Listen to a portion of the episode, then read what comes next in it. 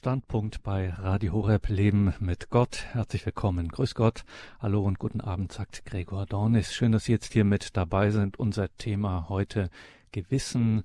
Ist das eine soziale Normierung oder ist das die Stimme Gottes? Wir sind dazu im Gespräch mit dem Arzt und Philosophen Dr. Dr. Boris Wandruschka. Ja, das Gewissen, wenn man gemein wäre, dann könnte man sagen, dieses Gewissen ist ein richtiges Sensibelchen.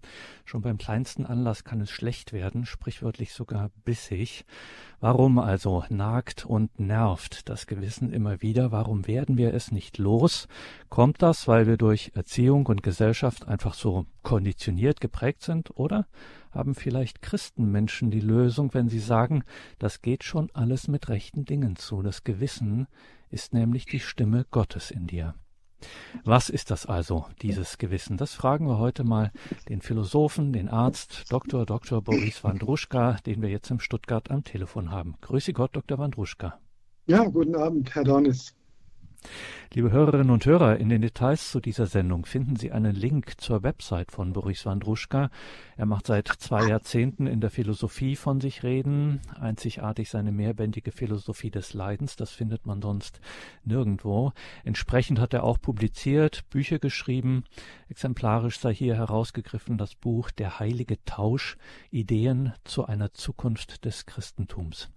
Anderthalb Jahrzehnte hat Boris Wandruschka eine eigene psychiatrische Praxis geführt, philosophisch geprägt, hat ihn sein großer, völlig zu Unrecht und leider in Vergessenheit geratener Lehrer Bela von Brandenstein. Boris Wandruschka leitet derzeit am Lehrstuhl für christliche Religionsphilosophie in Freiburg die Bela von Brandenstein Forschungsstelle. Also, wenn vom Menschen die Rede ist, seinem Innersten, von dem, was ihn zu innerst ausmacht, da kennt sich Boris Wandruschka gut aus. Und nicht zuletzt deswegen haben wir Sie, Dr. Wandruschka, gefragt, ob Sie uns da ein bisschen helfen können. Das Gewissen, das hat ja eine kaum zu überblickende Tradition. Da hat mhm. gefühlt sich jeder schon mal dazu geäußert. Ähm, Sie haben uns also ein bisschen was vorbereitet. Was ist denn dieses Gewissen, Dr. Wandruschka? Was finden wir da in diesem schillernden Spektrum zwischen Normen, Regeln bis hin zur Stimme Gottes in uns? Ja, da finden wir einiges. Und Sie haben natürlich völlig richtig angefangen. Es handelt sich um was ganz Zentrales, wohl auch was Großes. Man kann vom Kompass des Lebens sprechen. Peter Wust spricht vom Gedächtnis des Guten. Darauf komme ich dann zurück. Das wird uns äh, an die richtige Stelle leiten, hoffe ich doch. Aber natürlich, das haben Sie auch ganz zu Recht schon betont, es ist auch ein Hauptgrund, vielleicht manchmal der Hauptgrund für viele Konflikte, Nöte, Leiden, Verwirrungen. Wir sprechen ja auch von Gewissensnöten. Und da ist ja dann die Frage, wie kommen die zustande und warum kommen die zustande und wie gehen wir damit um? Gut, also ich werde äh, ein bisschen versuchen, in einem Impuls Referat kurz natürlich nur etwas einzuführen und äh, hoffe dann, dass wir gut ins Gespräch kommen. Umgangssprachlich. Ja, ich beginne mal so. Umgangssprachlich sprechen wir ja meistens vom schlechten Gewissen, äh, manchmal auch vom guten Gewissen, aber seltener. Wie, wie kommt das? Es gibt Philosophen, ich kann mich noch an einen Lehrer in Freiburg erinnern, wo ich studiert habe, Philosophie, der sagte, es gibt gar kein gutes Gewissen, es gibt nur das Schlechte. Wie, wie kam er da drauf?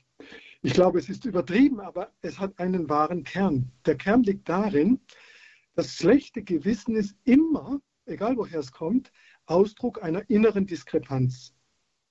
Während das gute Gewissen, ja, das ja bekanntlich gut schlafen lässt, mit einer, ja, wir sprechen in der äh, Psychologie von einer Ich-Syntonie, also Ich-Synton, Selbstübereinstimmung geprägt ist. Und das äh, ist ja für uns der wünschenswerte und äh, spannungslose Fall, den wir weiter gar nicht beachten. So gehen wir ja durch den Tag. Wir haben ja nicht hoffentlich nicht ständig Gewissensbisse. Das heißt, das, das, das Gewissen meldet sich vor allem, wenn irgendwas nicht mehr passt, wenn irgendwas nicht mehr stimmt ja, wie Sie dann richtig beschrieben haben, dann beißt es oder juckt es oder ja, wir leiden. So. Also insofern stellt das schlechte Gewissen immer eine innere Unstimmigkeit dar und ruft uns auf, jetzt schau mal hin, irgendwas stimmt nicht. Ja, man muss jetzt nicht gleich an Schuld und Sünde denken, das kann ja komplizierter sein. Irgendwas stimmt halt nicht. Und dem sollte man dann nachgehen. Und das haben Sie ja auch schon erwähnt. Da gibt es eine lange Tradition der Gewissenserforschung, der Gewissensschulung. Das Gewissen ist nicht einfach so gegeben, ja, sondern wir müssen es auch entwickeln. Das Kind braucht da viele Jahre und durchläuft viele Stufen. Es gibt einen berühmten Forscher, Lorenz Kohlberg, der hat drei Stufen und, äh, oder drei Ebenen und sechs Stufen unterschieden. Also das, äh, bis man zum reifen Gewissen kommt, ähm, dauert es und nach der heutigen Forschungslage kommen über 90 Prozent überhaupt nie auf die sechste Stufe, sondern die meisten Menschen bleiben so auf, sogar auf der ersten oder zweiten Stufe hängen.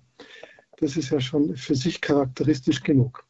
Also umgangssprachlich, das war mein Einstieg, geht man sprachlich tiefer und schaut auf das Wort. Sprache ist ja sehr weise oft. Dann fällt ja auf, dass die, dieses Wort ist ja ein zusammengesetztes Wort, Gewissen, aus G und Wissen. Naja, was Wissen ist, wissen wir, das ist der Besitz einer Erkenntnis.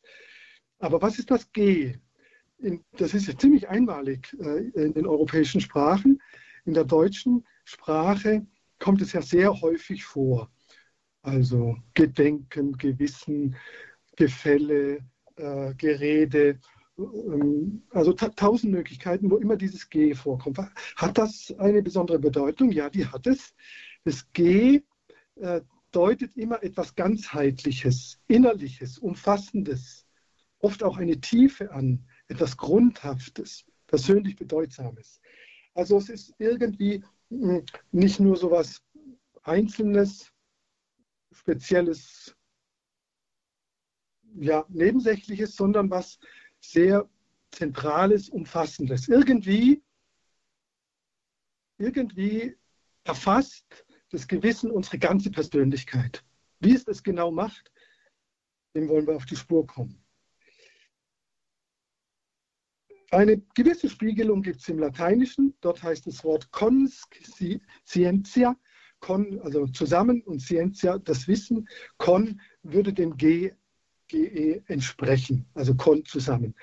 Oder im Griechischen, das liest man zum Beispiel bei Paulus, Römer 2, 17, Synaidesis, Syn entspricht dem kon, also meint wieder dieses, ja, irgendwie zusammen. Also äh, die verschiedenen Sprachen haben so eine Intuition, damit muss es was auf sich haben. Und das ist nicht eine Nebensache, sondern was Zentrales. Gehen wir von der Wortbedeutung weg zur ja, noch äh, einer weiteren Ebene, ich nenne die jetzt mal die metaphorische Ebene, dann äh, sprechen wir ja in der, in der Regel von der Stimme des Gewissens. Wie kommen wir da drauf? Wir sprechen nicht vom äh, Bild des Gewissens oder vom Geschmack des Gewissens äh, oder dergleichen, sondern von der Stimme. Nun, äh, manchmal kann es tatsächlich eine echte innere akustische Stimme sein. Das ist aber der Ausnahmefall und ist in sehr vielen Fällen auch Ausdruck einer Pathologie. Also wir nennen das in der Psychiatrie Stimmen hören. Es gibt Menschen, sie können eine Psychose haben, eine Schizophrenie, aber das gibt es auch ja, äh, außerhalb von diesen Erkrankungen, dass, dass man mal so richtig Stimmen hört auch, es gibt sogar im Normalfall manchmal, vielleicht kennt das jeder von Ihnen auch irgendwie. Aber das Gewissen ist eine uneigentliche Stimme. Irgendwie ähm, ist das eine Metapher und schwer zu fassen, denn wir hören das Gewissen auch dann, wenn wir innerlich akustisch nichts hören. Ja, was spricht denn da? Und da wird es jetzt eben interessant. Wir müssten eigentlich korrekt von einer geistigen Stimme sprechen. Das werde ich vertiefen.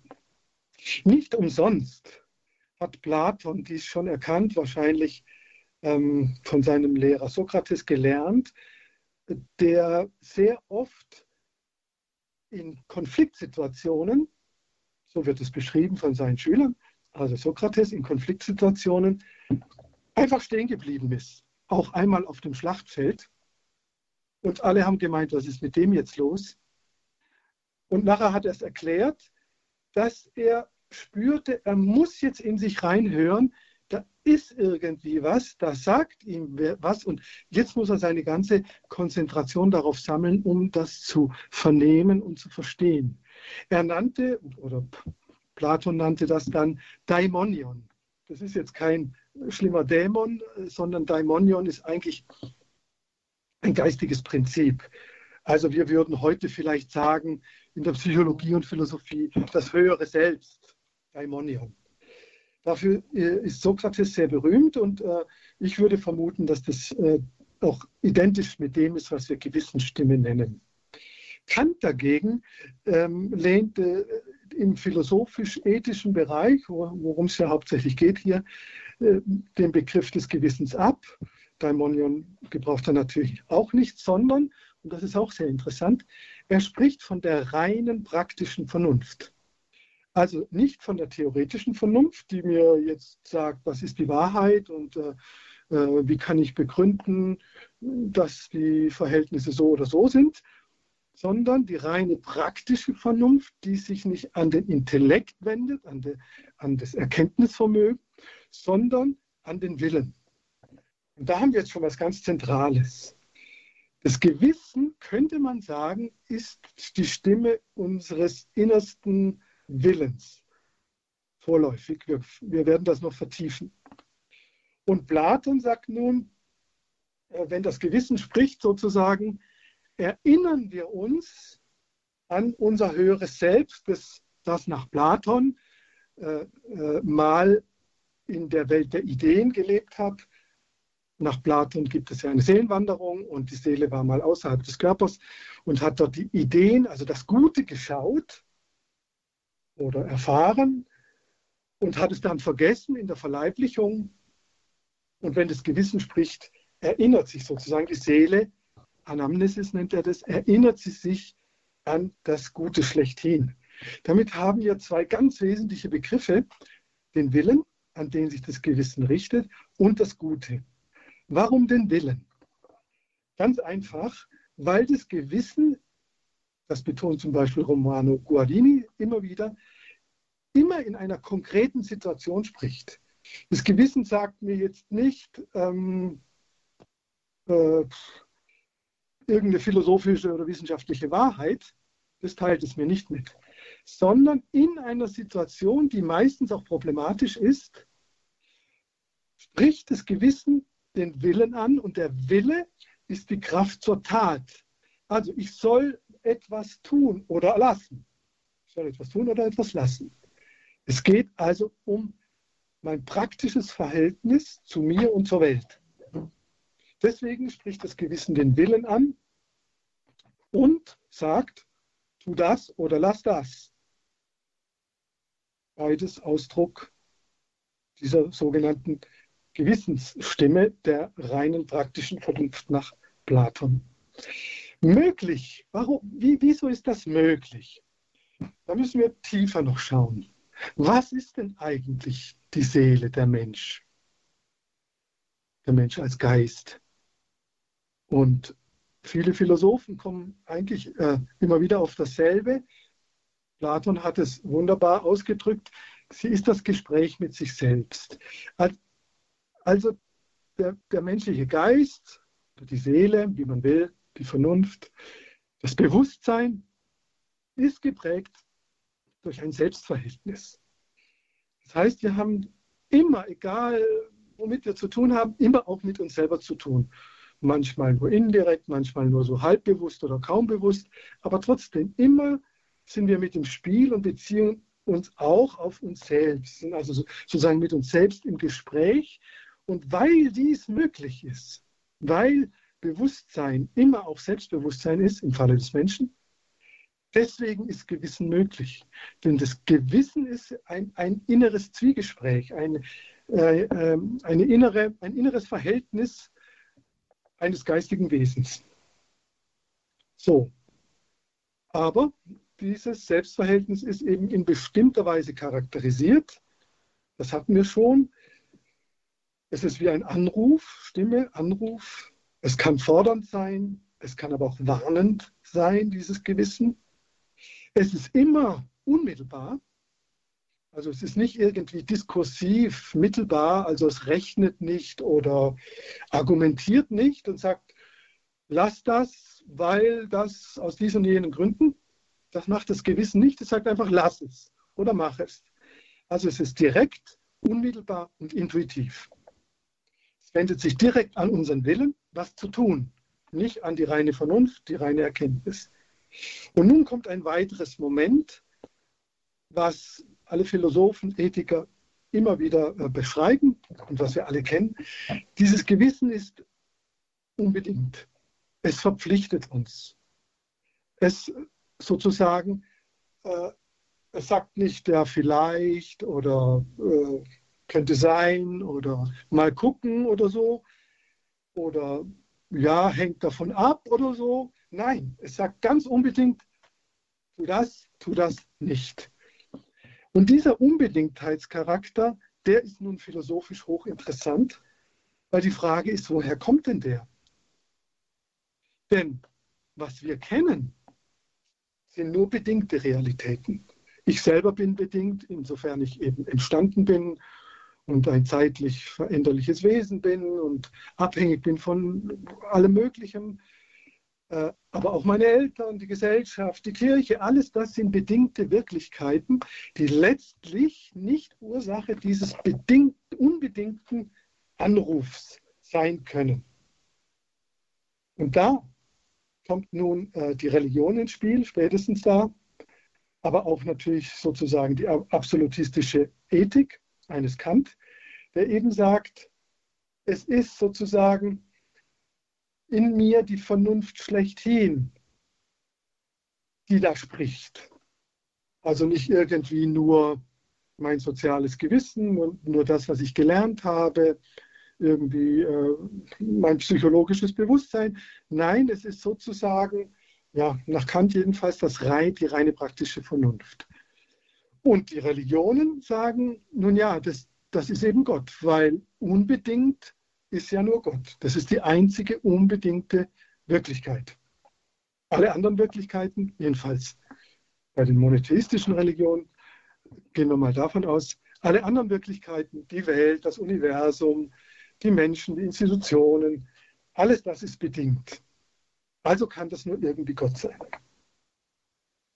Damit haben wir schon einige wichtige Erkenntnisse. Nun kompliziert sich das Ganze aber.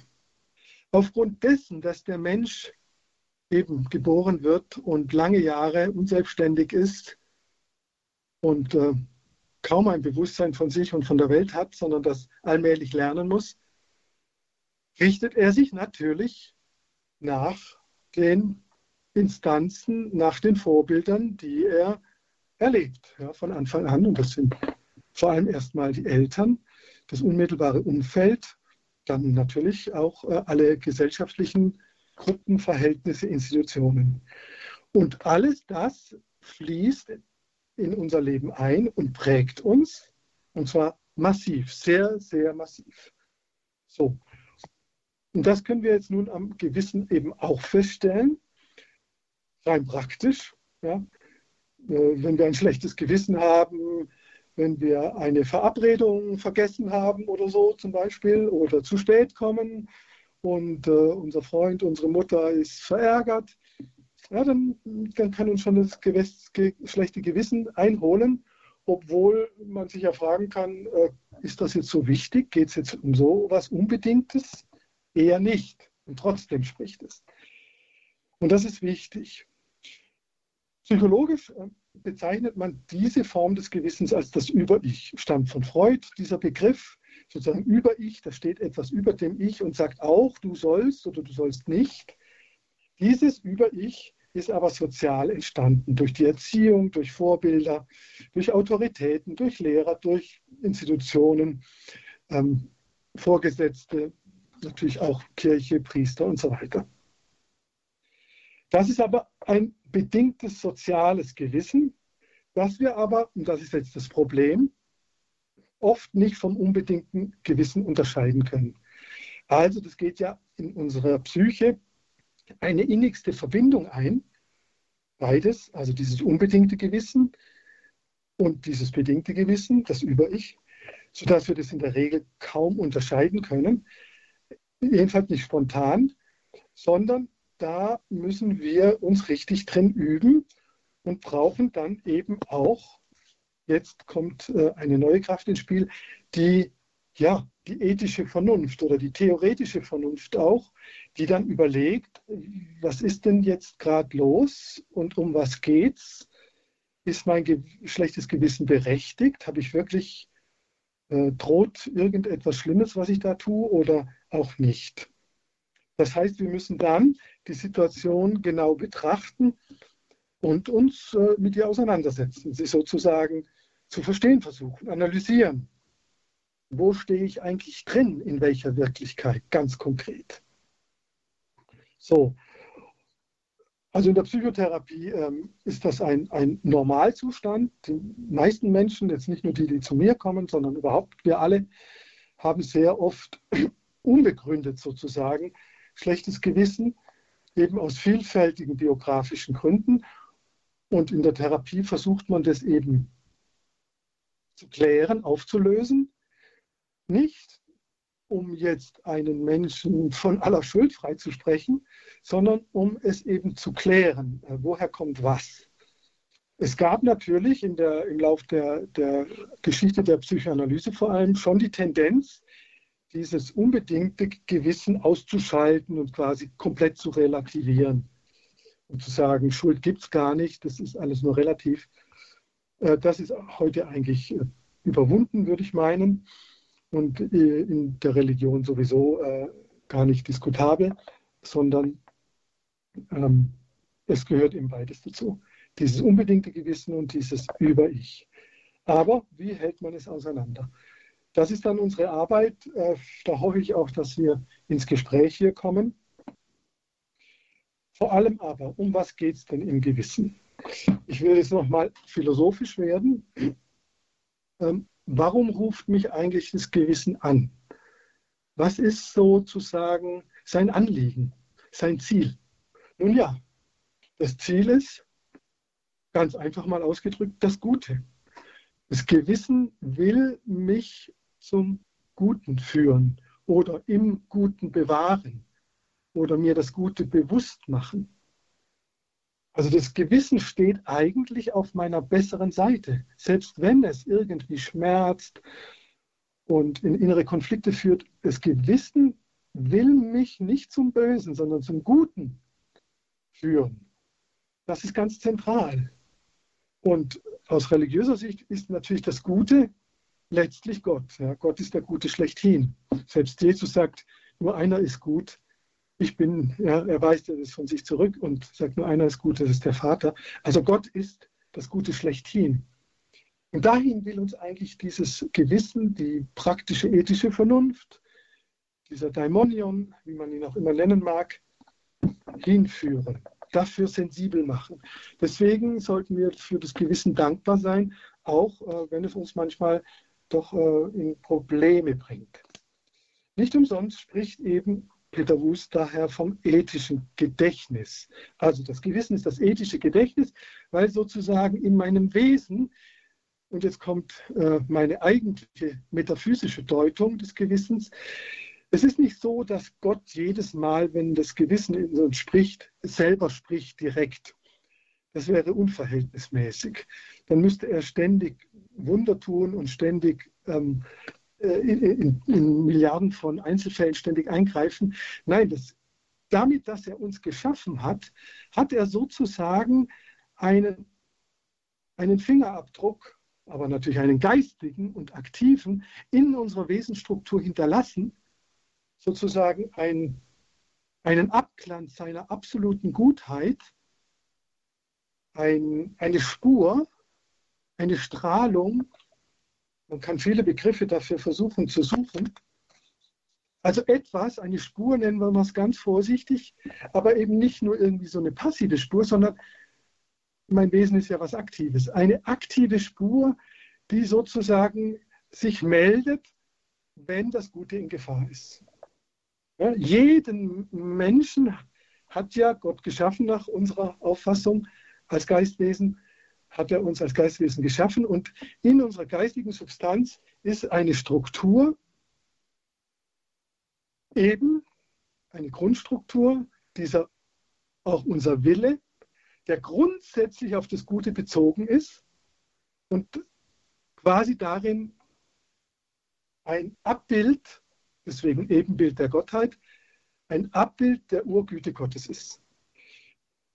Dass wir dann später das verlieren oder verwirren oder uns sogar vielleicht dagegen auflehnen, ähm, das steht auf einem anderen Blatt. Das ist unsere Geschichte natürlich von Anfang an, seit Adam. Aber trotzdem hat uns Gott sozusagen nie verlassen, auch in unserer Grundstruktur nicht. Wenn wir das nicht hätten, dann wären wir komplett orientierungslos. Das muss man sich klar machen. Es gibt ja in den, in der, im Christentum oder in den christlichen Kirchen, das sage ich jetzt mal auch, um das zu, ähm, zuzuspitzen, gibt es ja eine Strömung, eine Richtung, übrigens in allen Kirchen äh, oder Konfessionen, die sagt, äh, der Mensch sei durch den Sündenfall total korrupt, korrumpiert worden. Das geht auf Augustinus zurück, auf den mittleren und späten Augustinus, der eben äh, ab einem bestimmten Punkt sagt, in verschiedenen Schriften, ist jetzt sekundär in welchen, sagt er, der Mensch kann aus sich heraus überhaupt nichts Gutes mehr tun. Der kann nur noch das Schlechte tun, das, also sündigen. Und wenn er doch mal was Gutes tut, dann tut er das gar nicht. Dann hat das Gott für ihn in ihm an seiner Stelle getan. Das, wenn das wahr wäre, das wäre desolat. Dann äh, wäre der Mensch eigentlich völlig orientierungslos und ja, ausgeliefert sozusagen allem. Er könnte nicht mehr selber sich am Guten ausrichten oder ähm, sich auch äh, auf einen Reifungsweg begeben. Ja, zu sagen, ich kämpfe um das Gute, ich will, ich will das Gute in mir realisieren. Es gäbe dann im Übrigen auch keine wirklichen Konflikte, innere. Also da gibt es diesen, am Grund unserer Seele sozusagen diesen Fingerabdruck Gottes, der eben, jetzt das ist meine Deutung, äh, mit dem Gewissen, mit dem unbedingten Gewissen identisch ist. Und dieses Gewissen ruft in mir, ja, es ist ja ein Teil von mir selber, es ruft mich an, also es ruft zu mir und es ruft für mich, also es ist eine Sorge um mich darin, und zwar im Hinblick des Gutseins oder Gutbleibens. In einer konkreten Situation, nicht allgemein, sondern in einer in konkreten Situation, die von mir eine Antwort fordert. Und zwar eine eindeutige Antwort. Dr. Boris Wandruschka, Philosoph und Arzt. Unser heutiges Thema ist das Gewissen, soziale Norm, Normierung oder Stimme Gottes, so lautete die Überschrift. Und jetzt haben wir schon einige Zugänge und da gibt es schon ordentlich Gesprächsbedarf. Also, wenn Sie möchten, wir freuen uns, wenn Sie sich hier einbringen, liebe Hörerinnen und Hörer. Die Leitungen sind jetzt frei während unserer Musikpause und dann freuen wir uns, wenn wir hier ins Gespräch kommen können mit Dr. Boris Wandruschka, das Gewissen.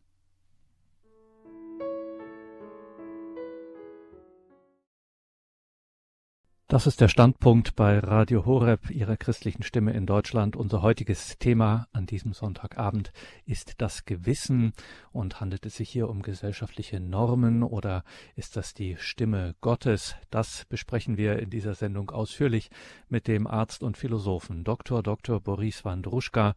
Und jetzt sind auch Sie, liebe Hörerinnen und Hörer, hier eingeladen, sich hier mit einzubringen, mit Ihren Fragen, mit Ihren ja, Anregungen oder vielleicht möchten Sie ja an der einen oder anderen Stelle Stelle noch einmal nachhaken bei all dem, was wir gerade gehört haben, nochmal nachfragen. Wir machen den Anfang in der Nähe von Heidelberg bei Altneudorf. Herr Nagel hat uns angerufen. Guten Abend, Herr Nagel. Guten Abend, Herr Donis. Guten Abend, Herr Dr. Brambutschka. Ähm, hallo. Hallo. Danke für Ihren lieben Vortrag. War sehr schön. Ich mache die Erfahrung oder ich nenne das, wovon Sie gesprochen haben, der Fingerzeig Gottes, also das höre, höre ich wahre Selbst zum Beispiel oder höhere Selbst. Und ich mache die Erfahrung, dass ich ähm, in diesem höheren Selbst, ähm, dass ich da eigentlich nur sein kann, wenn ich bereit bin, mein Ich aufzugeben. Und äh, dann glaube ich auch, dass, dass äh, in, in diesem, äh, in diesem ähm, selbst, ich nenne es einfach mal selbst, ähm, dass da auch äh, Jesus zu finden ist, dass äh, Jesus in mir wohnt, dass Gott in mir wohnt. Und ähm, ich erlebe das als, als äh, mein Herz, also ähm, die Stimme Gottes in meinem Herz und ähm, die Esoterik und die Buddhisten, die beschäftigen sich ja schon Jahrtausende mit diesem Thema. Und, und sie haben auch gute Hinweise, wie man äh, in, in dieses wahre Selbst finden kann. Nur hat das Ganze einen Haken. Es fehlt nämlich Jesus. Und ähm, dann, wenn dann Jesus nicht äh, äh der Gott in mir ist, dann mache ich es auch wieder nur mit meinem Ich. Und ich mache auch die Erfahrung, im Willen Gottes stehen kann ich eigentlich nicht mit meinem Ich, das kann ich nur mit meinem, wenn ich, wenn ich in mein wahres Selbst gehe, wenn ich in mein Herz gehe. Dankeschön, Herr Nagel, für diesen Beitrag. Ähm, Dr. Wandruschka, ich kann mir vorstellen, da hätten Sie doch eine kleine äh, Anmerkung da zu machen in einer bestimmten Hinsicht, ja, wenn also, es um das Ich geht. Ja, also grundsätzlich kann ich dem schon zustimmen. Ähm, äh, dieses, äh, es geht ja um dieses Verhältnis zwischen mir und Gott. Und Herr Nagel meinte jetzt, äh, man müsse das Ich aufgeben. Ich vermute, wenn man das genauer äh, umschreibt, meint er natürlich dieses, ich nenne es jetzt mal, selbstbezogene, eigensüchtige Ich. Äh, das in der Tat, wenn das, also dieses sogenannte autonome Ich, also dieses Ich, was darauf besteht, selbst sozusagen die letzte Instanz aller Entscheidungen sein zu wollen. Das, das in der Tat, glaube ich, muss aufgegeben werden oder vielleicht besser gesagt, sich dem höheren Selbst, wie Herr Nagel meinte, oder eben Jesus oder eben Gott äh, unterordnen. Also das ist, glaube ich, das richtige Verhältnis. Das Ich aufgeben können wir ja gar nicht, also äh, im vollen Sinne. Ja, dann wären wir ja weg. Wir sollen ja im Dialog bleiben mit unserem Gewissen und auch natürlich mit Gott oder mit Jesus, sollen wir im Dialog bleiben. Und das Gewissen richtet sich ja auch an uns. Ja, das will ja was von uns. Wir sollen ja was tun. Also ich kann ja nicht in einer Konfliktsituation sagen, so, ich habe jetzt kein Ich mehr, äh, so, tschüss, äh, ich verabschiede mich hier. Nein, ich bin ja gefordert. Nehmen wir mal an, jetzt müssen wir mal konkret werden, ein Wertekonflikt, also ein, Konf ein, ein Arzt äh, Geburtshelfer hm, hat eine Frau, die, die ein Kind kriegt gerade, also die niederkommt und die Situation spitzt sich zu äh, und es geht darum, man kann beide nicht mehr retten, man muss das Kind retten und die Frau sterben lassen oder umgekehrt. Wie soll er sich jetzt entscheiden? Da kann er ja nicht sagen, also mein Ich, tschüss, mein Ich lasse ich weg, soll die Hebamme entscheiden. Das geht ja nicht sondern er muss schon entscheiden. Aber wie? Wie entscheidet er sich? Und das ist eben eine typische Konfliktsituation, in der das Gewissen ähm, gefragt ist und äh, wo es nicht mehr so einfach ist. Ja? Und ich bin sicher, dass äh, bei, bei verschiedenen Menschen in verschiedenen Situationen das Gewissen da durchaus auch verschieden spricht. Ja, wir können jetzt den Fall genauer angucken, der lässt sich schon auflösen, aber das wäre so ein Punkt äh, oder ein Beispiel, äh, wo, man, wo man sieht, äh, man kann sich nicht aus der Situation verabschieden. Man wird ja gefordert, Stellung zu beziehen und das Gute, ja, das Gute zu tun. Aber was ist jetzt das Gute? Oder ein anderes Beispiel, ich nehme jetzt ein berühmtes Beispiel von Kant. Es gibt da eine Schrift äh, über die Lüge, ob man lügen darf. Und er bietet folgendes Beispiel aus den französischen äh, äh, Kriegen, napoleonischen Kriegen. Ähm, da kommt ein, ein, ein, preußischer Soldat, schwer verletzt, äh, an einem Bauernhof und bittet um, um Einlass und Schutz und der preußische Bauer nimmt ihn auf, versteckt ihn. Jetzt kommen Franzosen und klopfen und sagen, ey, wir suchen, wir suchen einen äh, Soldaten, hast du einen versteckt? Soll der jetzt die Wahrheit sagen und den Mann ausliefern, der wird ja dann wohl getötet, oder soll er lügen? Herr Dornis, was sagt Kant? Tja, mutmaßlich äh, würde er wahrscheinlich lügen müssen. Das sagen Sie, das sagen die meisten. Und, und Kant sagt, nein, er darf nicht lügen. Ja? Kant setzt die Wahrheit und die Wahrhaftigkeit so hoch, dass man sie in gar keinem Fall verletzen darf. Und da sehen Sie, so einfach ist das mit, mit dem Gewissen nicht. Kant hätte den Mann ausgeliefert und äh, dadurch dem Tode ausgeliefert. Und wir heutzutage oder wahrscheinlich die meisten Menschen würden spontan sagen, naja, ist ja nur eine Notlüge. Da sehen Sie, so einfach ist das gar nicht. Es gibt Situationen, die äh, nicht so leicht lösbar sind, wo auch uns das Gewissen verlässt. Deswegen darf das Gewissen auch nicht immer mit Gottes Stimme direkt gleichgesetzt werden, weil das Gewissen kann sich irren, das Gewissen kann überfordert sein, das Gewissen kann aber einfach schweigen man kann das Gewissen übrigens auch unterdrücken und verzerren. Also das Gewissen ist nicht unmittelbar Gott, weil Gott können wir nicht äh, verbiegen. Aber diese Stimme des höheren Selbst, also von uns selbst eigentlich, die können wir natürlich sehr wohl ähm, beeinflussen, auch im unguten Sinne. Wir können sie unterdrücken zum Beispiel. Oder sie kann auch eben überfordert sein. Ja. Das können wir tagtäglich sehen. Nehmen wir nur jetzt dieses ganze Dilemma mit dem ukrainischen Krieg, soll man Waffen schicken oder nicht? Ja, da gibt es welche, die wirklich mit gutem Gewissen sagen, ja, muss man machen, und andere sagen mit gutem Gewissen, nein, das muss man jetzt lassen. Daran sieht man eben, so einfach ist es nicht. Und da kommt eben die Notwendigkeit einer Reflexion. Da müssen wir gute Gründe suchen, um äh, gute Gründe für das Gute zu finden. Und manchmal finden wir sie halt auch nicht. Also deswegen das Ich einfach aufgeben, das reicht nicht. Wir müssen das Ich allerdings auf das Gute beziehen und dem Guten unterordnen, sonst äh, werden wir halt rein willkürlich. Also ich habe jetzt ein paar Beispiele gebracht, um zu zeigen, dass das mit dem Gewissen auch äh, äh, sehr schwierig sein kann und es gibt natürlich viele Fälle, jetzt gerade in der Psychotherapie, äh, wo es von außen gesehen eindeutig ist. Ja, wenn zum Beispiel ein, ein Patient leidet, weil er von seinem Chef schikaniert wird und jeder, die Freunde, der Therapeut, alle sagen, du musst dich abgrenzen. Und er sagt, nein, mein Gewissen sagt mir, das darf ich nicht. Ja, also, da haben wir wieder so ein Problem.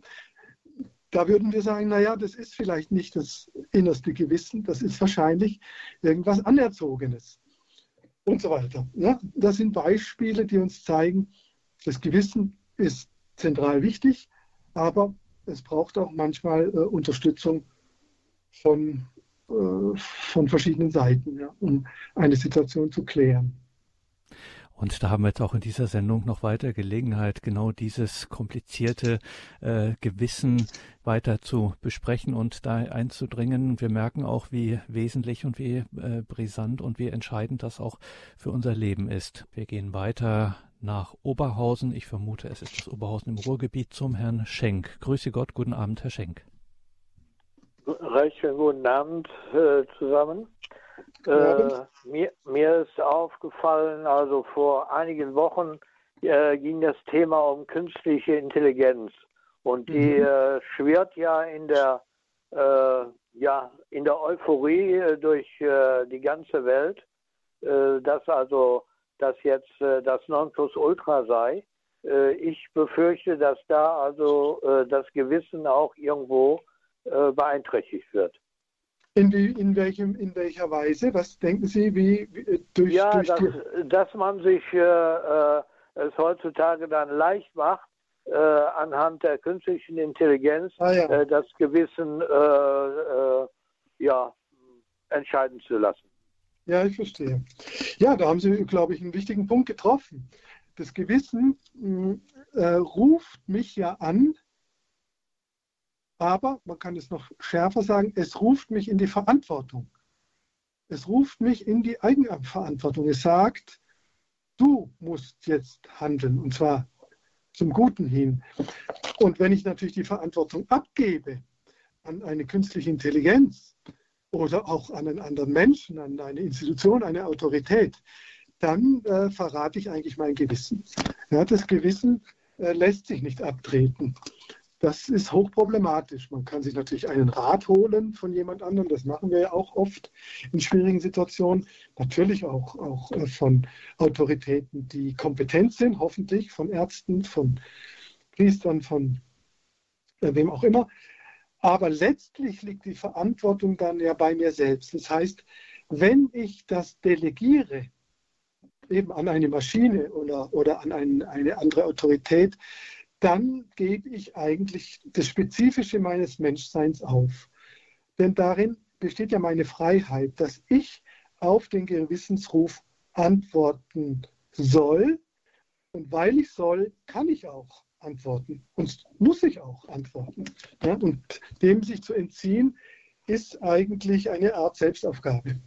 Da macht man sich bequem, klar, aber äh, das mindert unser Menschsein. Wäre natürlich auch eine spannende Frage, ob man sowas wie Gewissen, da wären wir auch wieder bei der unter, beim Untertitel unserer Sendung gesellschaftliche Normen oder Stimme Gottes, ähm, ja. ob es äh, denkbar wäre, so ein Gewissen zu programmieren. Ne? Das ist jetzt nicht heute unser Thema, aber es wäre auch mal eine interessante Spekulation, ja, inwieweit sowas, äh, sowas denn tatsächlich äh, programmierbar. Naja, man, ja. äh, Herr Dornis, man kann schon sagen, dass die Erziehung, ein bisschen zugespitzt, ist eine Form von Programmieren. Wir programmieren ein Kind, ja, in gewissem Sinne, ja. Wir erziehen es und das Kind hat jetzt ja keine Chance zu wählen und zu sagen, hallo, äh, was ihr mir da vorlebt, das passt mir nicht. Das kann ja ein ganz kleines Kind einfach nicht. Das übernimmt es ja. Das ist ja diese erste Phase der Gewissensbildung, die einfach auf Autorität beruht, auf Vorbild, auf Präsenz. Und das Kind kann da noch nicht, äh, hat da noch nicht die Intelligenz und die Vernunftkräfte zu unterscheiden und zu urteilen und zu sagen, nee, das übernehme ich nicht oder das übernehme ich. Und insofern übernimmt es da etwas, ein Programm der Erwachsenenwelt, der sozialen Welt, was nicht immer das Allerbeste ist. Ja. Also denken Sie mal, was, was heute in China den Kindern äh, gelehrt wird, das werden wir wahrscheinlich nicht alle so gut finden. Das ist schon eine Art Programmierung, das ist eine Gefahr. Die Erziehung ist immer auch eine Gefahr.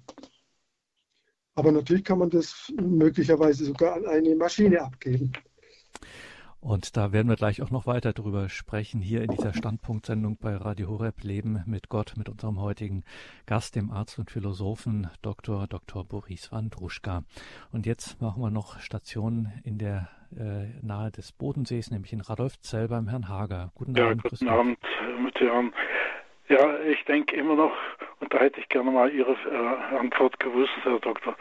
Äh, Im Jahr 1955, das ist also schon sehr lang her, da hat der damalige Erzbischof Dr. Eugen Seiterich von Freiburg im Fastenhirtenbrief unter, also auch über das Gewissen geschrieben und hat unter anderem geschrieben, also jeder Katholik müsse sich an sein Gewissen halten, selbst wenn es also im Sinne der katholischen Kirche äh, also nicht oder also, also, wenn es sich äh, irrt im Sinne der katholischen ja, Kirche. Ich verstehe, ich verstehe, ja. Ja, das ist ein sehr interessantes Phänomen. Ich äh, beschreibe es mal kurz. Äh, man spricht davon, es gibt zwei Fälle. Das eine, der Fall, den Sie jetzt beschreiben, etwas ist subjektiv meinem Gewissen gemäß, ist aber objektiv falsch. Also, ein Mensch ist wirklich von Innersten überzeugt, er tut das Richtige und Gute, aber es ist objektiv falsch. Den Fall gibt es. Es gibt aber auch den umgekehrten Fall. Ein Mensch äh, ähm, tut objektiv das Richtige, hat aber gar nicht die innere Überzeugung, dass er das Gute tut. Das ist der seltenere Fall und der schwierigere Fall. Aber der erste Fall ist sehr häufig und das ist das, was der Erzbischof da sagt. Vor allem im Konfliktfall müssen wir einfach unserem, unserem ähm, Gewissen folgen. Wir sollen natürlich auch abwägen, wenn wir die Zeit haben.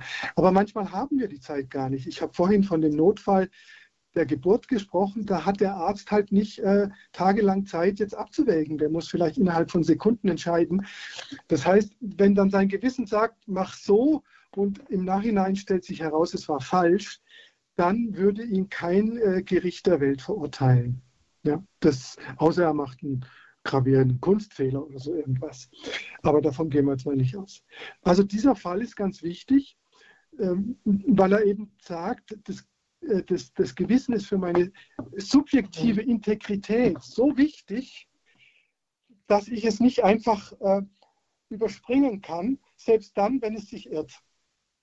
Ja, das, das, ist der Fall, den Sie jetzt geschrieben haben. Und das ist schon beachtlich, dass das ein Katholik sagt, weil äh, tendenziell war es in der katholischen Kirche immer andersrum.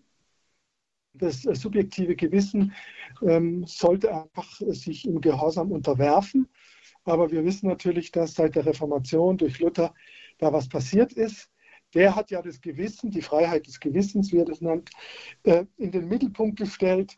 Und äh, natürlich hat die katholische Kirche auch dazu gelernt, dass das Gewissen eben äh, eine zentrale Verbundenheit unseres tiefsten Selbst mit Gott ist, dass wir das nicht einfach nur im, im, im, im blinden Gehorsam äh, überspringen dürfen. Ja? Das dürfen wir eben nicht.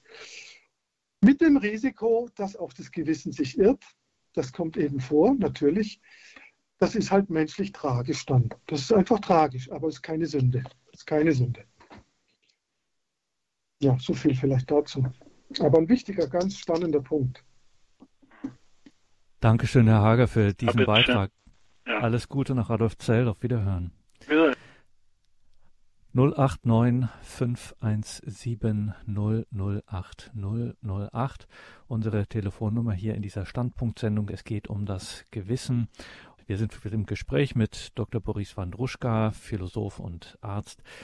Dr. Wandruschka, weil wir jetzt gerade bei diesem Thema auch waren, als wir das Stichwort Programmierung aufgerufen haben und das ja auch die große Überfrage auch äh, über dieser Sendung ist, soziale Normen oder Stimme Gottes. Ja. Sie haben ja gesagt, dass wir müssen eben unterscheiden zwischen dem sozial bedingten Gewissen, Genau. Also was man so in der Psych Psychologie dann über Ich zum Beispiel genannt hat oder so und eben diesem genau. unbedingten Gewissen. Jetzt will ich mal ganz ketzerisch äh, fragen, wieso reicht denn das sozial bedingte Gewissen nicht? Also wir jetzt natürlich klar, als Christen sind wir mit der Stimme Gottes natürlich auf der Ebene dann irgendwann des Glaubens ähm, und können es von daher erklären. Aber selbst wenn jetzt äh, diese Christen ähm, doch ähm, vielleicht doch eher recht hätten, dass sie sagen, also rein natürlicherseits ähm, ist der Mensch so sehr in der Erbsünde verstrickt, der hat gar keinen Nerv mehr fürs Gute, der hat dafür keine Intuition mehr.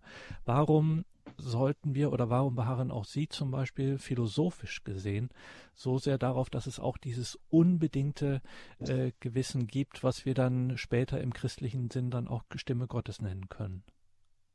Also aus verschiedenen Gründen. Ich nenne mal zwei, aber es gibt eine ganze Menge mehr, aber zwei. Das eine ist eben ein phänomenologischer. Wir erfahren diese gewissen Stimmen als unbedingt. Ja, das ist ja ein Phänomen und das braucht, das will ja erklärt werden und kann nicht erklärt werden durch äh, Wirklichkeiten, durch Realitäten, die bedingt sind. Das äh, passt eben nicht zusammen. Der zweite Punkt, der eng damit zusammenhängt, diese bedingten Realitäten, ich nehme jetzt mal an, äh, politische Autoritäten, Parteien, äh, ein Diktator, eine Ideologie, was auch immer, die können sich ja irren. Ja, und die irren sich auch meistens, weil sie gar nicht äh, Wahrheits- und äh, sie sind oft gar nicht bezogen auf Wahrheit und Güte, sondern auf Macht.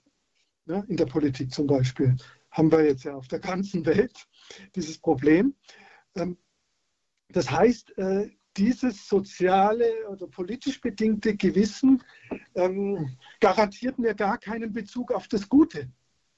So, wenn, wenn es das unbedingte Gewissen nicht gibt, dann bin ich diesen bedingten Realitäten, also Ideologien, Autoritäten, Tyrannen, Despoten, hoffnungslos ausgeliefert.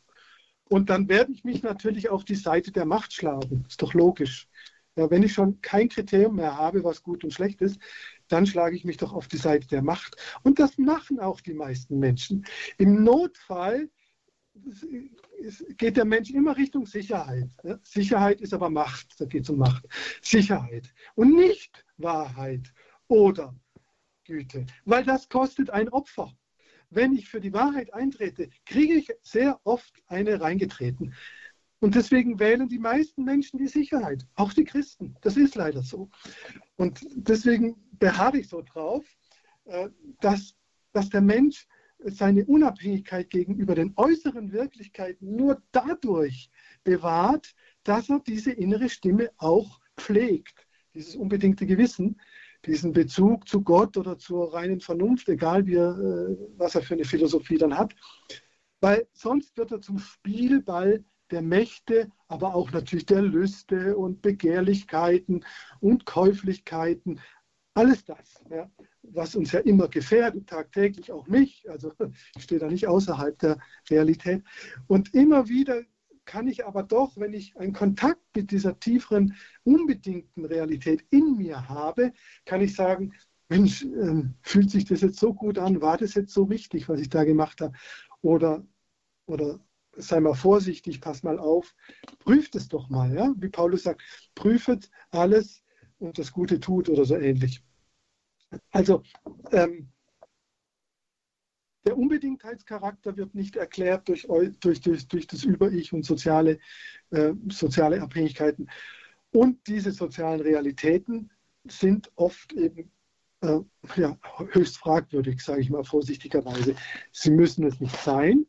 Äh, zum Beispiel im Falle einer guten Erziehung gehen wir ja davon aus, dass die Eltern ähm, im Sinne des Guten des Kindes und überhaupt des Lebens agieren.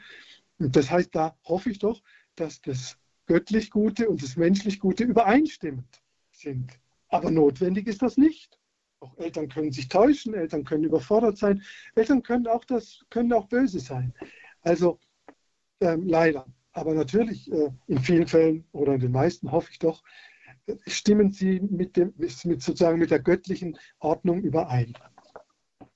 Das wären so zwei Gründe, äh, weswegen ich das so wichtig finde, diese zwei Gewissensformen zu unterscheiden. Und da sind wir an einer ganz wichtigen Stelle auch. Sie haben es gerade gesagt, diese innere Stimme auch zu pflegen, müssen wir auch noch äh, drüber sprechen. Jetzt gehen wir erstmal nach Leipzig zum Herrn. Ich hoffe, ich spreche es richtig aus, Jurozok. Wenn nicht, korrigieren Sie mich bitte. Hallo nach Leipzig. Grüß Gott. Ja, hallo. Grüß Gott. Jurzok ist richtig. Jurzok, jawohl. Ja, ja. ja. Guten Abend. Guten alle. Abend. Also sehr, sehr interessant und sehr wichtig. Ähm, das Gewissen kann ja wirklich auch überreizt sein. Also eben durch eine schwere Prägung oder ja, schlimme Ereignisse, hm, die mhm. man erlebt hat. Und ich kann da nur sagen, dass das Wort Gottes ist ein scharfes Schwert. Es scheidet Seele und Geist. Und das mhm. hat mir so geholfen, ja, dass der, der Geist Gottes, der ist stärker als das, als das, was in der Seele ist. Wenn die Seele so angeknackst ist, so angeschlagen ist, mhm. dann kann ich mich am, am Wort Gottes orientieren. Also ein Beichtspiegel zum Beispiel, ja, oder aber auch im Gebet mit anderen. Natürlich. Und ja, klar. So. Und aber auch an, an, wie ist Jesus mit den Menschen umgegangen? Wie hat er sein Gewissen, also sein, sein Gewissen mit Gott in Einklang gebracht? Ja. Und das, das sehe ich als ganz große, eine wichtige Schulung für das eigene Gewissen, um das wieder in Einklang zu bringen mit dem Wort Gottes. Wenn man dann merkt, man ist irgendwie doch immer wieder, also vielleicht auch überreizt. Also mein Gewissen ist deutlich überreizt und es klagt mich ständig an. Aber dann immer wieder, das ist ja der, das, das Gottesbild ist ja so entscheidend, dass wir einmal natürlich diesen, diesen Schöpfergott haben, diesen souveränen, unnahbaren, ja, der, der Reiche zu Boden wirft und, und, und Könige emporsteigen lässt, aber sie aber wieder niederdrückt. Auf der anderen Seite aber der liebende Papa. Und, und das ist natürlich irgendwo, das in Einklang zu bringen, ja, beides. Ja, Gott ist beides. Und, und, und ich darf über Jesus Christus Beziehung haben zu dem liebenden Papa und trotzdem erkennen, er ist der souveräne Gott, der regiert und der es mit mir aber auch zum guten Ende führen wird. Dankeschön, Herr Jurzok. Ja, das ist ein schöner, schöner Beitrag. Ich habe gerade so gedacht, ich habe immer bei Gott, wenn der Jurzok von Gott gesprochen hat, dem gleichzeitig Allmächtigen und äh, so sehr Liebenden, habe ich gedacht, könnte man ja eigentlich so ein bisschen auch äh, in Klammer auf äh, entspricht dem Gewissen Klammer zu äh, dahinsetzen. Es ist auch mit hat eine unglaubliche Macht und äh, gleichzeitig eine unglaubliche, wie soll man das sagen, Zuwendung ja, da, da ist eben genau die Analogie. Ja. Das, das Gewissen habe ich jetzt ja als sozusagen Ebenbild Gottes gedeutet äh, oder das, ja, in, der, in der Metapher Stimme Gottes, ähm, ist eben beides. Ja. Es, geht, geht darum, äh, es geht um Gerechtigkeit und Barmherzigkeit. Also das kann man auch so, so formulieren. Äh, das Gewissen und dahinter eben Gott will uns zum Guten führen und ähm, mutet uns da, da natürlich auch manches zu. Das ist nicht immer ganz bequem und schmerzfrei. Äh, vor allem, wenn es uns ganz stark zu unguten Dingen hinzieht, was ja nicht selten der Fall ist, dann muss das Gewissen ziemlich massiv auftreten. Aber das tut es nicht, weil es irgendwie seine Macht ausspielen will oder sowas, sondern weil es sich dem Bösen widersetzt ja, oder dem Schlechten widersetzt, beides. Und äh, deswegen sind es beides wichtige Aspekte. Und äh, wie Herr Jotzok richtig sagt, äh, haben wir natürlich ein tolles Vorbild äh, in Jesus, der ja auch seine Beziehung zu seinem Vater pflegt. Ja. Wie oft heißt es in der Bibel, und er ging auf den Berg allein. Eben, um ungestört mit, mit, mit Gott in Verbindung zu treten und natürlich irgendwie ähm, äh, zu erfahren, wie geht es weiter, um was geht es jetzt, was steht an und so weiter.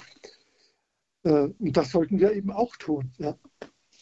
Und die Bibel äh, oder auch, auch natürlich die, die katholische Ethik und vieles es kann uns da natürlich helfen, weil da haben tausende Menschen, kluge Menschen, suchende Menschen, Heilige, äh, äh, haben daran gearbeitet, ja, was sind Kriterien für das Gute, wie gehe ich in Konfliktsituationen um und so weiter. Ja, da ist ja ein ungeheurer Erfahrungsschatz, der mich aber nicht äh, aus der Verantwortung entlässt. Letztlich muss ich auf mich oder in mich hineinhören und dann auch eine Entscheidung fällen. sagt Pflege Boris Wandruschka, Philosoph und Arzt in dieser Standpunktsendung, der zu Gast ist und mit ihm sprechen wir über das große Thema des Gewissens machen jetzt nochmal eine kurze Musikpause zum Durchatmen und dann können Sie natürlich weiterhin, liebe Hörerinnen und Hörer, hier anrufen. Wie gesagt, nach einer Musik sprechen wir hier weiter im Standpunkt bei Radio Horeb über das Gewissen.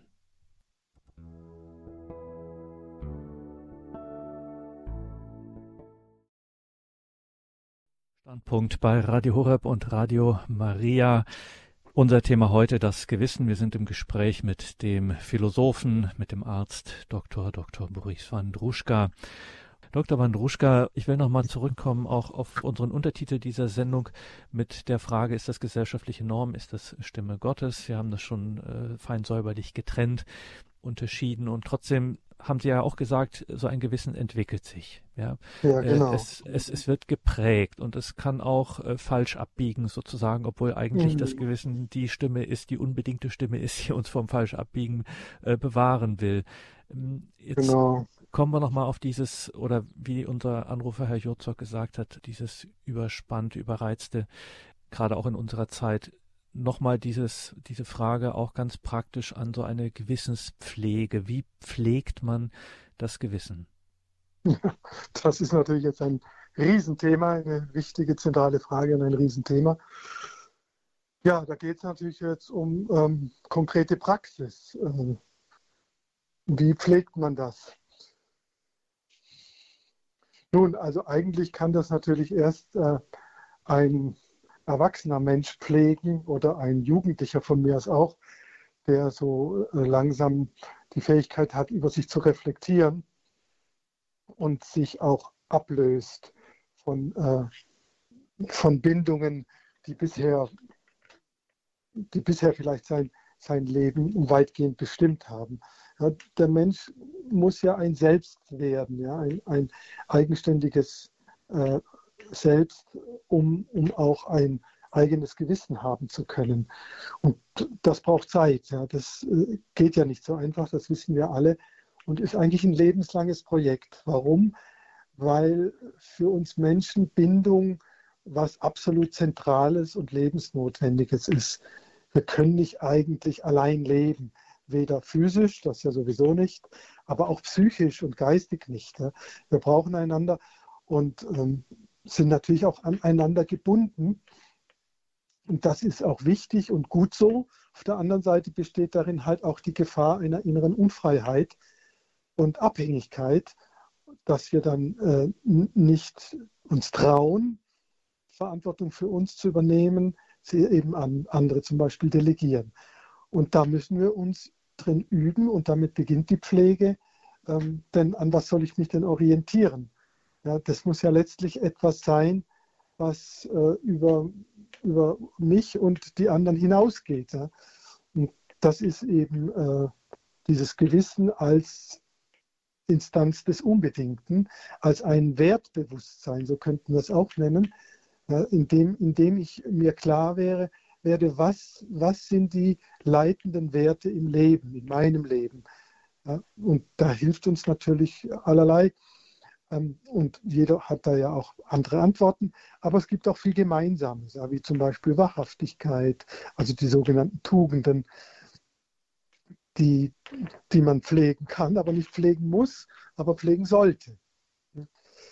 Und das geht natürlich nur durch, ähm, ja, erkenne dich selbst, so im antiken Sinne, äh, reflektiert sein, mit sich in Kontakt kommen, sich spüren, ja, nicht nur verstandesmäßig über sich nachzudenken, sondern auch wirklich zu erspüren, was, was, was bin ich, was will ich, was bewegt mich, und dann natürlich das sogenannte Unterscheidungs- und Urteilsvermögen entwickeln.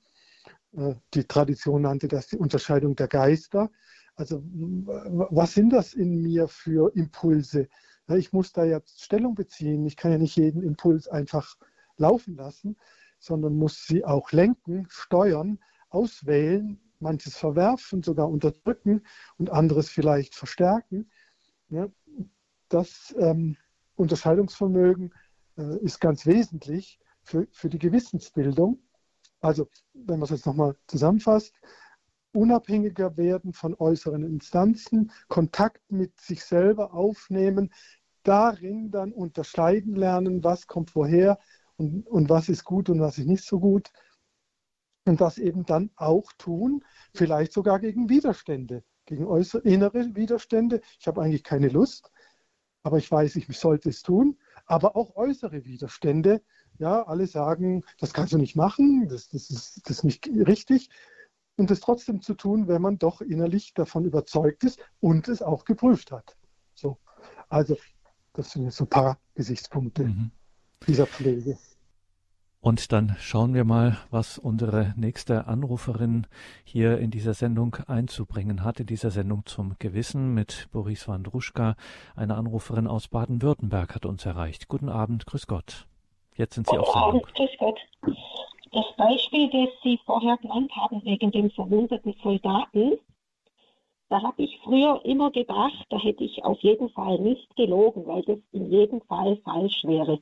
Jetzt, wo ich älter bin, habe ich eigentlich die Erkenntnis, dass ich mit der Lüge ja niemand schade, sondern ein Leben rette. Da bin ich mir eigentlich ganz sicher, dass ich mit gutem Gewissen lügen kann, weil ich nicht nur niemand schädige, sondern weil ich dem auch helfen will. Und ich habe mir gedacht, Römer 14, was Paulus sagt, da geht es zwar um, den, um die Speisevorschriften und wenn zerstöre nicht um einer Speise willen das Werk Gottes, ist zwar alles rein, aber ist böse für den, der es mit Anstoß isst. Das, das kann man vielleicht hier nur bedingt anwenden, aber es heißt ja, hast du Glauben, so habe ihn bei dir selbst vor Gott. Glückselig ist, der sich selbst nicht verurteilt in dem, was er annimmt. Also es geht immer darum, niemanden zu schädigen, klar. Wer ja. aber zweifelt, wenn er etwas macht, sage ich jetzt mal, der ist verurteilt. Denn es geschieht nicht aus Glauben. Alles aber, was nicht aus Glauben geschieht, ist Sünde. So denke ich, dass wenn sich jemand ein schlechtes Gewissen macht, wenn er dem Soldaten hilft und lügt, dann darf er nicht lügen und umgekehrt. Also ich habe so die letzten Jahre die Erkenntnis bekommen, was für den einen richtig ist, kann eigentlich für den anderen falsch sein. Es heißt ja auch im gleichen Kapitel, einer achtet einen Tag mehr als den anderen, der andere aber achtet alle Tage gleich. Ein jeglicher mhm. Fall in seiner Meinung gewiss. Und ja, so habe ich mir gedacht, manches kann richtig oder falsch sein. Wichtig ist, dass man es mit einer guten Gewissen macht. So, so habe ich mir das gedacht. Dann kommen wir nochmal darauf zu sprechen, auch dieses Beispiel. Ja. Jetzt äh, hätten Sie quasi eine Doppelrolle. Sie müssten äh, Kant auf der einen Seite verteidigen. Ich könnte mir aber gut vorstellen, dass Sie auch den ein oder anderen Einwand parat hätten. Ja, ja, ich, ich verteidige Kant gar nicht. Ich, äh, äh Im Gegenteil, also ich glaube, mm, ähm, er irrt sich und, und äh, man kann auch die Mängel angeben, die da in seiner Ethik liegen. Und das, ich gebe sie mal an. Das eine ist, hm, ähm, Kant kennt nicht äh, wirklich das Problem eines Wertekonflikts und er kennt nicht äh, sozusagen eine abgestufte Werteordnung. Wenn es das nicht gäbe, ja, wenn es keine Werteordnung gäbe, also höhere und niedrigere Werte, dann wären wir ziemlich aufgeschmissen. Und in dem Fall kann man, kann man sehr gut zeigen, ähm, dass diese zwei Werte nicht vollständig gleich hoch sind. Wenn sie gleich hoch wären, also die Wahrheit auf der einen Seite und das andere das Leben dieses Menschen, wenn die gleich hoch wären, dann darf man wählen, wie man will. Aber das ist eben nicht gleich hoch. Warum? Weil erstens ähm, die Wahl gar nicht frei ist. Ja, sie ist ja unter einer Zwangslage. Die Soldaten bedrohen ja den Bauern. Das heißt, äh, das ist keine wirklich ethisch freie Situation, wo, wo der wirklich überlegen kann, ich entscheide mich so oder so, sondern er, ist, er wird ja mit Gewalt bedroht. Und damit ist eigentlich die gesamte Situation ethisch verwerflich. Und das heißt ähm, äh, sozusagen, äh, auf die Spitze gesagt, diese Situation ist gar nicht wahrheitsfähig, weil von vornherein klar ist, dass Gewalt ausgeübt wird, egal wie man sich entscheidet. Und von daher ähm, darf und soll natürlich das Leben eines Menschen geschützt werden. Und äh, dazu kommt natürlich, wenn der Bauer jetzt lügt, dann tut er das erstens aus Not und zweitens lügt er ja nicht aus Gesinnung. Er, lügt, er ist ja von, von der Lüge gar nicht überzeugt. Er tut es ja, weil er ähm, unter einer Gewaltdrohung steht. Aber in seiner Gesinnung hat er natürlich, äh, äh, steht er auf der Seite der Wahrheit. Also er verletzt die Wahrheit eigentlich gar nicht, sondern die Soldaten äh, sind diejenigen, also sagen wir mal der Krieg, der alle Beteiligten zu einer Werteverletzung nötigt. Das ist das Entscheidende. Und deswegen darf man natürlich und soll man sogar dieses Leben retten. Das sind Kürze. Dankeschön. Entscheidend, ja. entscheidend ist wirklich, äh, das ist ja auch dann die Hilfe bei der Gewissenserforschung. Äh, es liegt ja fast immer ein Wertekonflikt vor. Das ist ein Begriff, den Kant noch nicht kannte. Ein Wertekonflikt. Zwei oder mehrere Werte stehen sich gegenüber. Und wir müssen prüfen mit unseren Mitteln, welch, äh, wie, wie, wie stehen die im Verhältnis? Welches ist der höhere Wert? Und die Werte sind nicht immer alle gleich, sondern da gibt es, und deswegen sind sie auch nicht relativ. Also da muss ich der Frau widersprechen. Ähm, es kann nicht jeder sagen, ja, ich sehe es so und der andere sagt, ich sehe es aber anders. Nee, so leicht ist es nicht, sondern wir müssen dann eine Prüfung durchführen, um was geht es denn und welcher Wert steht höher und der muss natürlich bevorzugt, der muss vorgezogen werden, das ist ganz klar. Das Gute verlangt immer, den höheren Wert zu schützen und eventuell den niedrigeren Wert zu opfern. Ja, sonst wäre auch das gesamte äh, Opferproblem äh, unlösbar, wenn es das nicht. Das Opfer ist ja immer das Opfer eines Wertes, eines niedrigeren Wertes für einen höheren Wert. Also der Märtyrer, der sein Leben hingibt für Gott oder für die Wahrheit Gottes, ja, der höhere Wert ist eben Gott. Dafür gibt er sein Leben hin. Wenn er jetzt sein Leben hingeben würde, damit irgendeiner, äh, irgendein Mensch einen Diebstahl begehen würde, dann würden wir doch sagen, das ist kein Opfer. Das ist ja völlig ver verkehrt. Ja? Also diese Werteordnung und Stufenordnung ist unverzichtbar in der Ethik. Dankeschön für Ihren Anruf, dass wir auch das nochmal jetzt hier so ausführlich klären konnten. Alles Gute nach Baden-Württemberg. Danke für Ihren Anruf. Gottes Segen. Und wir machen einen kleinen Sprung und gehen nach Niedersachsen, nach Bad Bevensen zum Herrn Perau. Guten Abend, grüß Gott. Guten Abend. Ja, ich habe zwei Fragen. Ich war jetzt nicht die ganze Zeit, also ich habe nicht die ganze Zeit zugehört. Aber ähm, zum einen sagten Sie, ähm, der Mensch ist im Kern im Grunde fähig zum Guten. Und da ist meine Frage dann, ähm, warum musste Jesus dann kommen und wovon musste er uns erlösen? Das ist die mhm. eine Frage. Und die zweite, ähm, sagten Sie, ähm, dass äh, wenn wir nach dem unserem subjektiven Gewissen handeln, ist das keine Sünde.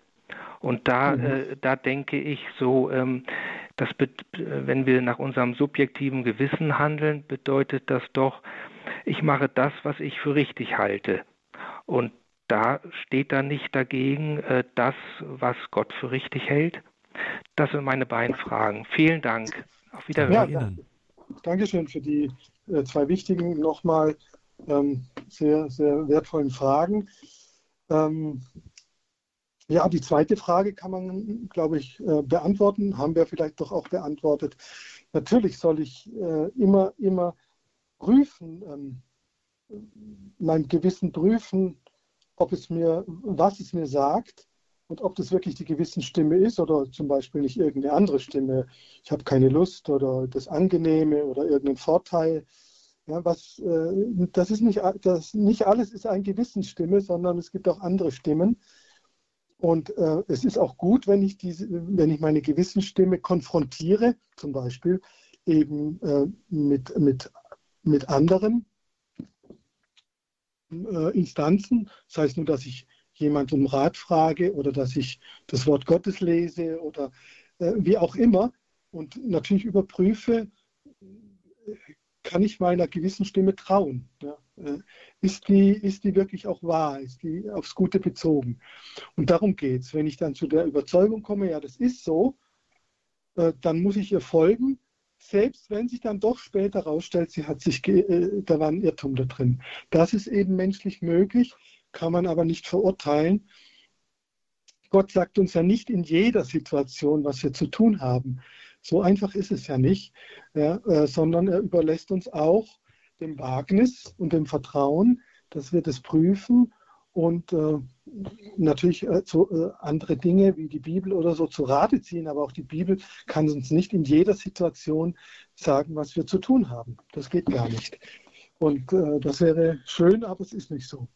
Von daher sollen wir unser Gewissen natürlich über, über, in Übereinstimmung mit Gott bringen. Und ich rate dazu, also wenn wir jetzt mal so weit gehen, vielleicht hilft Ihnen das, also so mache ich es jedenfalls, wenn ich so einen Gewissenskonflikt habe oder eine Unklarheit, dann gehe ich damit ins Gebet, äh, öfters natürlich auch, und versuche da zu erspüren und zu hören, ist es jetzt im Sinne Gottes? Und ja, ich, ich denke schon, dass man in den meisten Fällen doch da ein Gespür entwickeln kann, oder vielleicht hören kann, äh, ist es in Übereinstimmung mit Gottes Willen oder nicht. Aber es gibt da auch die Fälle, dass man im, im, im Dunkeln gelassen wird und dann muss man trotzdem handeln.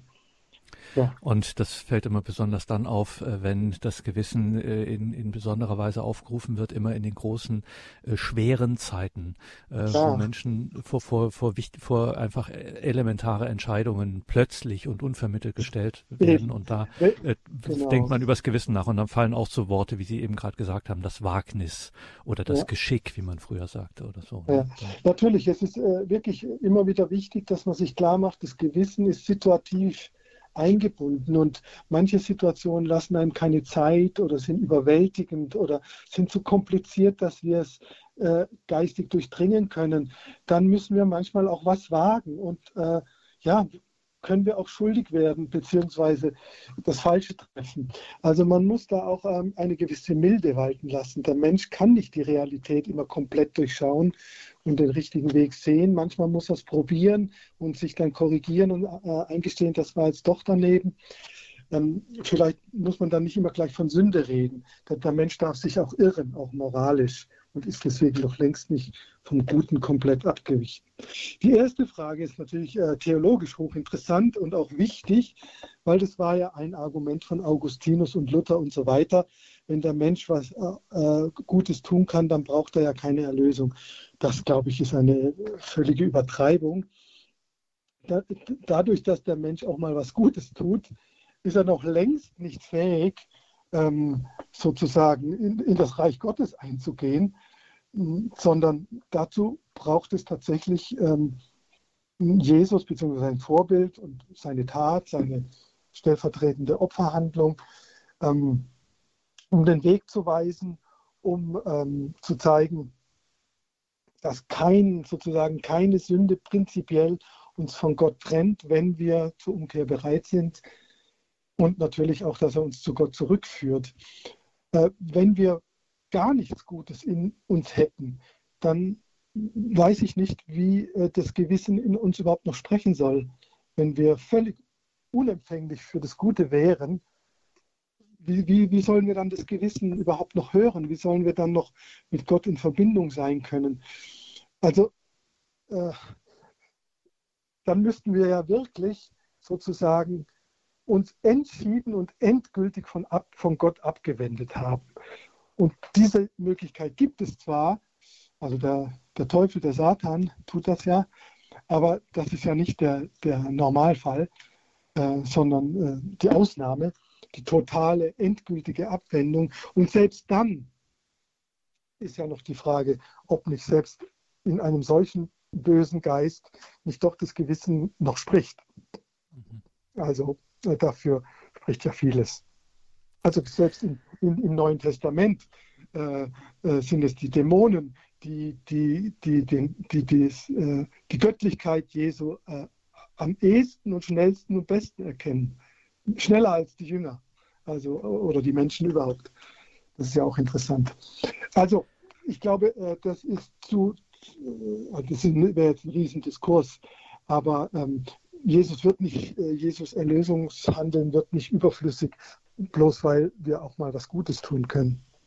Dankeschön in die Lüneburger Heide für diese beiden Fragen, dass wir auch darüber nochmal sprechen konnten. Alles Gute nach Bad Bevensen, Gottes Segen.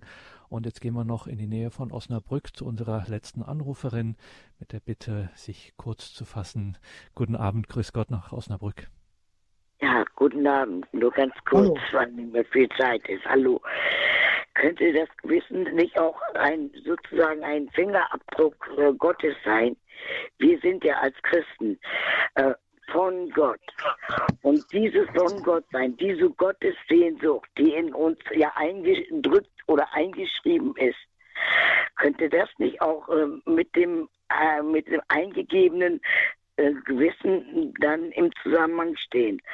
Nämlich, äh, wenn mhm. wir uns als Kind Gottes in der Gottessehnsucht, und wenn wir aber das sozusagen abgehakt haben, also uns nicht mehr als Kind Gottes sehen, dass wir dann in dieser Welt sein, sehr schnell in Süchte und Zwänge und sowas uns verlieren und die mhm. dann unser Gewissen Dankeschön. Prägen. Geben wir Dr. Wandruschka Gelegenheit, darauf zu antworten, dass wir das nochmal klären, ja. weil auch der Begriff von Ihnen nochmal gefallen ist, Fingerabdruck. Ja, genau. Ich hatte ja einen ähnlichen äh, Spur, habe ich ge gesagt, oder Abbild, Ebenbild.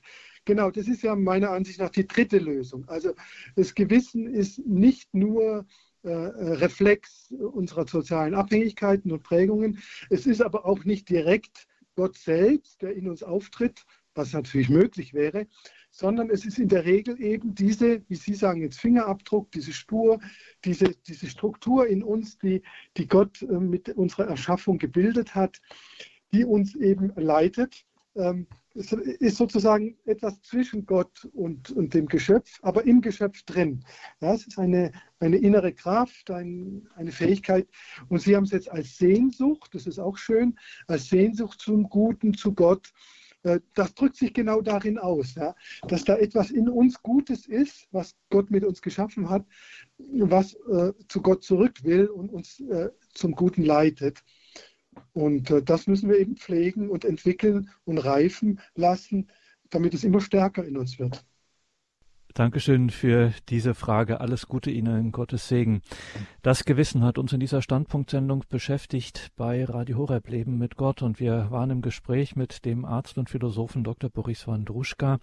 Liebe Hörerinnen und Hörer, schauen Sie in die Details zu dieser Sendung im Tagesprogramm. Finden Sie einen Link sowohl zur Website von Boris Wandruschka als auch einen Hinweis auf äh, ein Buch haben wir da ausgewählt, nämlich das Buch Der heilige Tausch Ideen zu einer Zukunft des Christentums. Steht einiges davon, gerade was wir jetzt auch in der zweiten Hälfte der Sendung diskutiert haben, einiges da ganz ausführlich und wie man äh, das fachlich dann auch sagt, geradezu fundamental theologisch dann auch in diesem Buch, in diesem philosophischen Buch Der heilige Tausch Ideen zu einer Zukunft des Christentums von Boris Wandruschka. Ja, zum Schluss, Dr. Wandruschka, Sie kennen ja. das, äh, kommen dann immer die fiesesten Fragen mit der Bitte um eine kurze Antwort, aber oh. ich will es trotzdem versuchen, weil jetzt der eine oder einer der großen roten Fäden hier war das Gute. Ja, das Gewissen ist die Stimme, die uns zum Guten rufen will, zum Guten ja. drängen will. Und als ich die Frage nach dem äh, gestellt habe, warum muss das denn die unbedingte Stimme sein, warum kann das nicht das Bedingte sein, haben sie gesagt, na, weil das, wenn das nicht unbedingt wäre, dann äh, kann man die Uhr danach stellen, dass Korruption und Machtgier und, äh, und alles, alles Mögliche ausbricht, aber bestimmt nicht ja. das Gute in uns. Jetzt könnte ich natürlich sozialdarwinistisch sagen, äh, oder vulgärdarwinistisch, sagen wir es mal so, könnte ich sagen, das ist doch gar nicht verkehrt mit, mit Macht und Kampf und wenn da gut wo gehobelt wird, fallen Späne, aber es ist doch toll, wenn ich Erfolg habe, sagen Sie, nein, ich soll nach dem Guten streben. Warum soll das gut für mich sein? Warum ist das Gute gut für mich? Nun, was ist das Gute? Ähm, das Gute ist äh, religiös gesehen Gott. Gott ist die Seinsfülle. Gott ist dies, das Leben schlechthin. Und das, das ist eben meinem Wesen als Mensch gemäß. Die Fülle des Lebens, die Fülle des Geistes, ähm, die, die, die, Wahrheit, die Liebe, die Güte. All das mh, hm, ist im Guten drin. Ja, das, ist, das ist das Gute.